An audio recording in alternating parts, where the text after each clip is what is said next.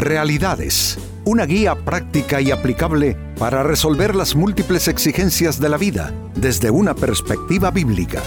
Con nosotros, René Peñalba.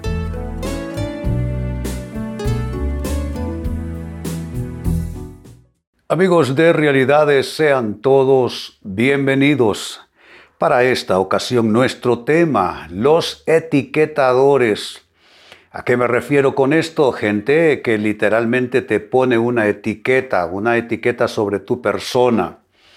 Eh, y eso, ¿cómo, ¿cómo, molesta, no es cierto? Cuando gentes eh, se arrojan este privilegio, vamos, si es que ni privilegio es esto, se arrojan el derecho, la libertad Creo que es un verdadero abuso sobre las personas cuando aparecen esos etiquetadores que eh, por todos lados van eh, eh, expresando cómo eres tú, según ellos, según su criterio, su opinión. Y de alguna manera, amigo, amiga, te van dejando mal, pues, te van dejando mal parado porque la gente se va creyendo lo que esa etiqueta que estos etiquetadores están poniendo sobre tu persona. Pero cuidado, no seas también uno de ellos. No seas tú también un etiquetador que está haciéndole ese enorme daño a los demás. Pero bien, este es un tema importante porque en el mundo en el que vivimos hay tantos resabios conductuales, ¿no es cierto? Hay tanta cosa en las actitudes y parte de los males de la sociedad, los males de las relaciones humanas, digámoslo así, es el problema con los etiquetadores. Pues esto es lo que vamos a tratar en el programa de hoy. En la carta de Santiago, capítulo 4, versículo 12, pareciera que está hablando sobre los etiquetadores. Dice lo siguiente, uno solo es el dador de la ley que puede salvar y perder. Pero tú, ¿quién eres para que juzgues a otro? Me gusta ese pero tú, porque es como encara la palabra de Dios y confronta a aquellas personas que creen que tienen derecho de estar pues poniendo e, esas etiquetas sobre las demás personas y mm, de alguna manera dañando a los que están a su alrededor. ¿Quién eres tú? dice la palabra. Pero tú quién eres para que juzgues a otro, pues si el único dador de la ley y juez es Dios, Él es el que puede salvar y el que puede perder y a Dios quién le va a hacer reclamos, ¿no es cierto? Entonces, este, como dije, es un pasaje que efectivamente cae como un mazo sobre esta actitud de los que estamos llamando los etiquetadores. Pero bien, para que podamos profundizar en este análisis, vamos a ver, ¿y cómo es que son ¿Cómo son los etiquetadores? Exactamente cómo se les puede describir, qué aristas conductuales y actitudinales tienen, eh, qué rasgos son los que les suelen acompañar todo el tiempo. Hablemos de cómo son los etiquetadores. En primer lugar, estas son personas que se adjudican el derecho, escuchen esto, se adjudican el derecho de decir yo te conozco.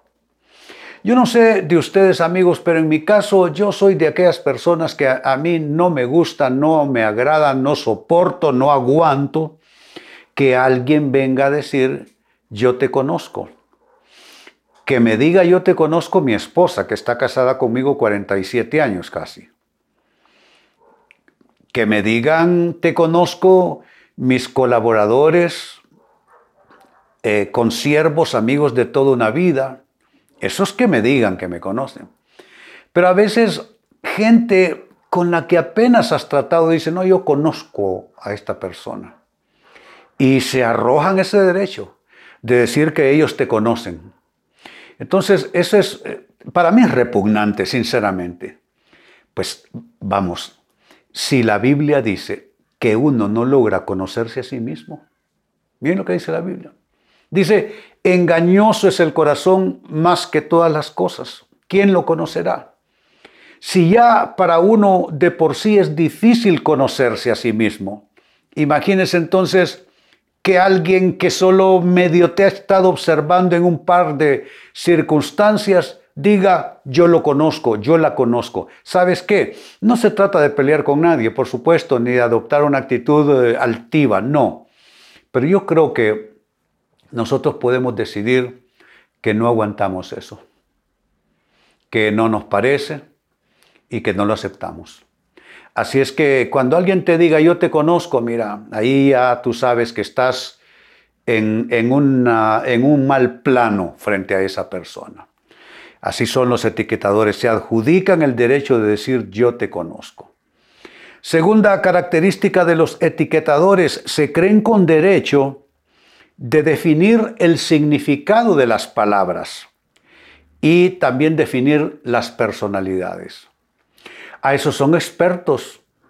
Ellos dicen, no, yo sé lo que quiso decir. Lo que quiso decir es esto y esto y esto, basado en sus prejuicios, basado en su desconocimiento más bien y basados incluso en la ignorancia, en la ignorancia. Y entonces, eh, pero ellos se creen con derecho a, interpretar las palabras de los demás. Por supuesto, esa es una opción que todos tenemos y de hecho es, es parte de, natural, normal de las comunicaciones. Alguien habla, los que escuchamos, pues es natural que interpretemos y cada quien interpreta con sus propios códigos, ¿no es cierto? Hasta ahí es natural. Uno se puede equivocar en sus apreciaciones, nos pasa a todos, no hay nadie que no se equivoque. Sin embargo, las personas que, que se creen infalibles que dicen, no, yo ya sé lo que quiso decir. ¿Cómo que tú sabes lo que quiso decir?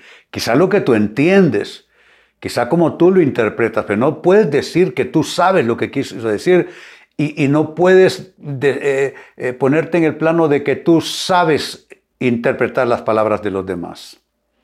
Los etiquetadores así son. Y también son expertos psicólogos de la personalidad. Estos eh, se, creen con la habilidad de, definir, no, esta persona es así, aquella otra, esta persona es también de este otro modo. Cuando ni siquiera, como dije, estas personas pueden eh, identificar en sus propias personas lo que pretenden hacer con los demás. Pero saben, esto no es nuevo. ¿Saben quién habló al respecto? Jesucristo. Dijo Jesucristo, que tú no puedes decirle a tu hermano, mira, déjame sacarte ese sucio que tienes en el ojo. Cuando he aquí, dijo Jesús, una viga tienes en tu propio ojo. Saca primero la viga de tu ojo y entonces podrás ver bien para sacar el sucio en el ojo del, del hermano. ¿Qué está diciendo? Está censurando a los etiquetadores que creen tener la habilidad y el buen ojo para decidir el, qué sucio tienen en el ojo. Los demás, cuando ellos se andan cargando literalmente, como lo dice la Biblia, una viga en su propio ojo. Este es un golpe certero de Jesucristo a los etiquetadores. Por eso creo que nosotros, amados hermanos, debemos renunciar a esta actitud si es que la tenemos. Y yo creo que en algún momento hemos sido etiquetadores con alguien quizá una persona que nos defraudó, una persona con la que hicimos un mal negocio o una mala conexión de relación. Y de ahí en adelante quisimos etiquetar a esa persona, diciendo que es de este modo, que es de este otro modo. Yo creo que todos hemos sido etiquetadores, pero hay algunos que son etiquetadores, eh, que les digo, absolutos, que ya está incorporado eso a una conducta permanente en sus vidas. En el caso de los demás es una cosa, eh, digamos que eventual, pero hay que renunciar de todas maneras a hacer así y actuar de esa manera. En tercer lugar, sigo sumando cómo son los etiquetadores. Estos se mueven eh, o les mueve más bien un espíritu de crítica y de juzgamiento. Mire, los etiquetadores cristianos, yo les tengo miedo, así como lo oyen, les tengo miedo, para el etiquetador cristiano no hay predicador bueno, no hay músico, no hay director de alabanza bueno, no hay cantante, no hay nada bueno, no hay buen consejero. Para los etiquetadores incluso iglesias buenas no las hay. El etiquetador por lo general está solo, excepto cuando va a criticar que busca algún círculo donde hacerlo. Pero el etiquetador eh, generalmente está solo porque al final de cuentas se va quedando solo, porque no hay al final quien pueda soportar con esa forma de ser. Pero como les digo, solo en las iglesias, que es básicamente mi contexto de vida, yo les tiemblo a los etiquetadores. Es que nada les complace. Eh, ponen unas sillas nuevas en la iglesia y ya no les gustó. Eh, pusieron unas luces para medio adornar ahí el área de púlpito, ya no les gustó. Eh, cualquier cambio que se hace, cualquier cosa, están todo el tiempo poniendo etiquetas en todo el mundo, en todas las cosas, en todas las situaciones que van sucediéndose. Realmente es un resabio, es un resabio el cual hay que, hay que renunciar. Pero lo que hay detrás, y es lo que estoy tratando de comunicarles en este aspecto, eh, lo que hay detrás es un espíritu de crítica, es un espíritu de juzgamiento. En realidad, esto más que solo ser una mala costumbre, esto es algo espiritual. Estas personas le han abierto la puerta a ese espíritu de crítica, le han abierto la puerta a ese espíritu de juzgamiento. Juzgan personas, juzgan cristianos, juzgan pastores, juzgan iglesias, juzgan en el trabajo, juzgan en la calle, juzgan al gobierno, juzgan aquí, juzgan allá. Y no es que no tengamos todos algo que juzgarse por causa de nuestras equivocaciones e imperfecciones. Por supuesto que todos tenemos algo que podría eh, a bien juzgarse. Pero una cosa es que todos tengamos imperfecciones y otra cosa es que ande un sabueso tras nosotros, olfateando cada paso, cada palabra, cada acción, cada decisión, para entonces ir poniendo una etiqueta detrás nuestro. De eso estamos hablando y el etiquetador es así, ese espíritu de crítica y de juzgamiento los mueve de una manera poderosa. En realidad están en poder del maligno, así como lo escuchan. Y en cuarto lugar, ¿cómo son los etiquetadores? Bueno, en palabras de Jesús, su ojo es malo. Su ojo es malo porque no ven nada bueno en la gente por lo general. De nuevo, volviendo a las palabras de Jesús, dijo él, la lámpara del cuerpo es el ojo. Si tu ojo está enfermo o si tu ojo es malo, todo tu cuerpo estará en tinieblas. Significa que si tú tienes un ojo demasiado crítico y juzgador, tú no estás en la luz, no hay forma bíblicamente de decir que tú estés en la luz cuando tu ojo está enfermo y es maligno.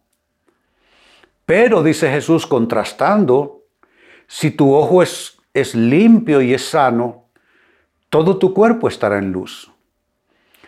Eh, según las palabras de Jesús, ¿cuál sería, amigos, la forma más segura y directa de saber si alguien está en luz o está en tinieblas? Miren la actitud sobre los demás.